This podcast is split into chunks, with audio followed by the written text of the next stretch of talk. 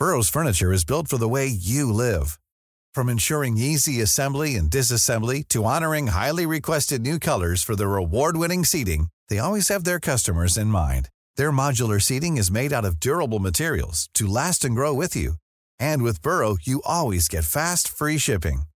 Get up to 60% off during Burrow's Memorial Day sale at burrow.com slash ACAST. That's burrow.com slash ACAST. burrow.com slash ACAST.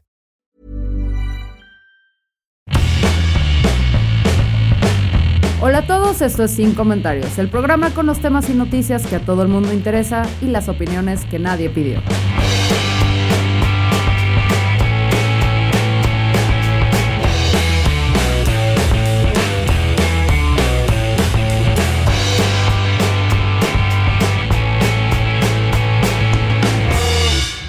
Yo soy Fernanda Dudet y sí, sí se escucha bien. Tuve, dudé un poquito de mí, pero eso lo hago todos los días, así que no es de sorprender. Es más, ¿quién sería yo si no estaría dudando constantemente de mis capacidades? En fin, el gobierno portugués reconoció que las plataformas para renta de viviendas vacacionales, o sea, básicamente Airbnb, pero no le quieren decir Airbnb, eh, trajo muchísimos beneficios a la economía de Portugal y a la imagen de las ciudades, porque se logró renovar ciudades como Lisboa, la capital, después de que muchísimos años estuvo desatendida. Pero la especulación financiera el abuso del modelo y la falta de límites en el incremento del precio de las rentas han hecho que la gente que vive en Lisboa tenga que salir de la ciudad porque ya no les alcanza para pagar la renta o ni siquiera comprar. Vamos, eso ya ni lo hablemos. El problema se hizo todavía más grave, ya que en distintos distritos de Lisboa el 60% de las rentas se dedican a propósitos vacacionales. Esto provocó algunas acciones como una sentencia del Tribunal Supremo que permitía vetar las rentas turísticas en edificios residenciales, pero no ha sido suficiente y para el gobierno pues llegó el momento de tomar cartas en el asunto. Hay quienes incluso lo están considerando de emergencia nacional porque según estudios en el 2022, vivir en Lisboa fue más caro que vivir en Milán, Madrid o Barcelona. Otra situación que hizo que este problema fuera todavía más grande fue que Portugal facilitó las llamadas visas de oro. ¿A quiénes? Pues a quienes puedan ingresar al país con intención de invertir en bienes inmuebles o que quisieran crear negocios para traer capital ahí.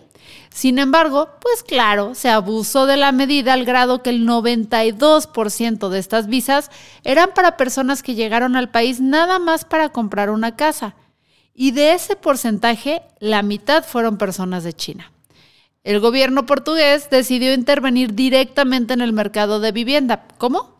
Bueno, va a desaparecer el programa de visas para residir extranjeros con intenciones de invertir en el país y va a prohibir las licencias para usar inmuebles con propósitos turísticos. Otra medida que están tomando es volver obligatorio que las viviendas vacías se renten, con eso incrementan la oferta y se le da un golpe a los precios. Portugal tiene censados 723.215 hogares vacíos en todo el país y pretenden que todos sean rentados por el Estado por máximo cinco años para a su vez rentárselos a particulares. El Estado le cobra al particular y le entrega su dinero al dueño de la casa como una especie de agencia o inmobiliaria gubernamental. Básicamente el gobierno se vuelve el Airbnb. Otra limitante será que el dinero obtenido de rentas, y esto me parece muy interesante, no podrá ser más del 35% del ingreso familiar. O sea, aquellos que viven de sus rentas no podrán hacerlo ya, al menos no al 100%. El negocio de la viuda ya no funciona en Portugal. Hablan también de un control de rentas basado en un tope de incremento que atienda a la inflación, con esto van a evitar el incremento arbitrario de rentas y que las personas de pronto ya no tengan para vivir en sus barrios.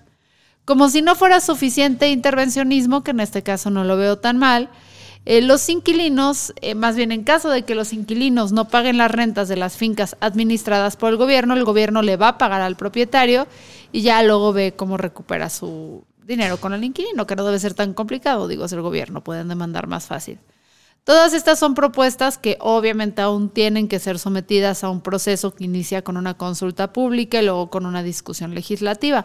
Sin embargo, los especialistas no esperan mucho problema para que estas propuestas entren en vigor porque el gobierno socialista de Portugal actualmente goza de mayoría absoluta. Ahora, México, México también va para allá, no en la resolución de problemas, sino en el problema. En, octubre del 2022, sin una regulación clara, México firmó un convenio con la UNESCO y Airbnb para atraer a nómadas digitales a trabajar a nuestro país, abriendo la puerta a la expansión sin mucho control de la plataforma y yendo en sentido contrario a lo que están haciendo con el mismo problema en Lisboa o en Berlín, donde plataformas como Airbnb no pueden rentar casas completas, sino solo cuartos individuales en casas habitadas, o Barcelona, donde de plano está prohibida la renta de habitaciones a turistas a través de esta plataforma. Eh, o de estas plataformas. Según expertos, del 2005 a la fecha, los precios de las viviendas en la zona metropolitana del Valle de México ha incrementado en 235%. Y según INEGI, la disminución del poder adquisitivo ha sido del 45%. O sea, en esa proporción la gente con menos recursos del país pasó de dedicar el, 46, el 42% de sus ingresos a pagar la renta a el 51%. O sea, más de la mitad de sus sueldos van para pagar la renta. En la Ciudad de México hay zonas donde también se están acaparando viviendas completas para Airbnb. Hemos visto muchos de estos casos en redes. Según datos de la plataforma, el 64% de los anfitriones tienen más de un anuncio y 23% se ostentan como dueños de más de 10 viviendas enteras. Y el usuario que más viviendas tiene en renta tiene 207. Una muestra de lo desproporcionado y arbitrario de los precios de las rentas en México es el testimonio de Alexandra Dunet que denunció en redes que el edificio donde ella paga 10 mil pesos tiene departamentos en Airbnb que cuestan hasta 86 mil pesos al mes y creo que la querían sacar. Entonces, esto está muy interesante porque por un lado estamos viendo que los jóvenes cada vez la tienen más y ni tan jóvenes. También estamos hablando de los millennials, que seamos honestos, ya no son unos cachorros, no somos unos cachorros no tenemos posibilidad alguna de comprar casas, mientras hay otras personas que pueden tener hasta 207 casas. Eh, esto no es de Dios y de repente las ciudades se convierten y donde el dinero se invierte del gobierno, porque se invierte normalmente pues, en las zonas bonitas, ya no las pueden pagar las personas que pagan impuestos en estas ciudades. Entonces, ¿hasta dónde los gobiernos están dispuestos a ceder con tal de que los extranjeros vengan a dejarnos al país su dinero? ¿Qué va a pasar con los extranjeros que pagan impuestos en otros países y utilizan los servicios públicos del país donde están viviendo sin reportarse con Hacienda? Estas son cosas que, que si bien no podemos esperar una solución inmediata, sí deberían estar en la agenda de los políticos, sobre todo si consideramos que en prácticamente en un año tenemos nuevamente elecciones y no estamos tratando de este tema. En Ciudad de México ya la vieron, pero empezamos a ver otros lugares como Oaxaca, Guadalajara, cada vez aquí Chapultepec, el barrio más cool para vivir del mundo, está cada vez más tupido de gringos. Entonces, no es esta visión, Cabos, Cancún, un chorro de lugares, no es esta visión xenofóbica de, no, fuera extranjeros, fuera americanos, sino de, ok, bienvenidos pueden ser parte de la comunidad, pero aporten a la comunidad y no me salgan con eso. Es que ya pagan los impuestos de las cosas que consumen acá. Muchas de las rentas se arreglan por bajita la mano, pago en efectivo, transferencias que no se detectan, etcétera. Y también, güey, pues estás produciendo desde acá, te toca aportar. En fin, yo soy Fernanda Dudet. Eh, espero que esta noticia pues nos dé un poquito de luz hacia dónde vamos. Eh, y recuerden que la mejor forma de apoyar este canal es compartiéndolo con sus amigos y sus seres queridos.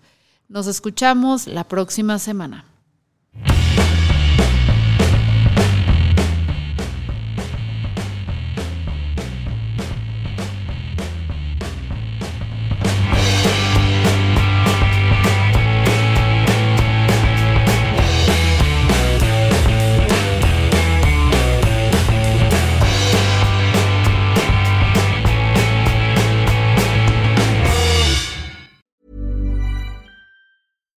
Flexibility is great. That's why there's yoga. Flexibility for your insurance coverage is great too. That's why there's United Healthcare Insurance Plans. Underwritten by Golden Rule Insurance Company, United Healthcare Insurance Plans offer flexible, budget friendly coverage for medical, vision, dental, and more. One of these plans may be right for you if you're, say, between jobs, coming off your parents' plan, turning a side hustle into a full hustle, or even missed open enrollment. Want more flexibility? Find out more about United Healthcare Insurance Plans at uh1.com.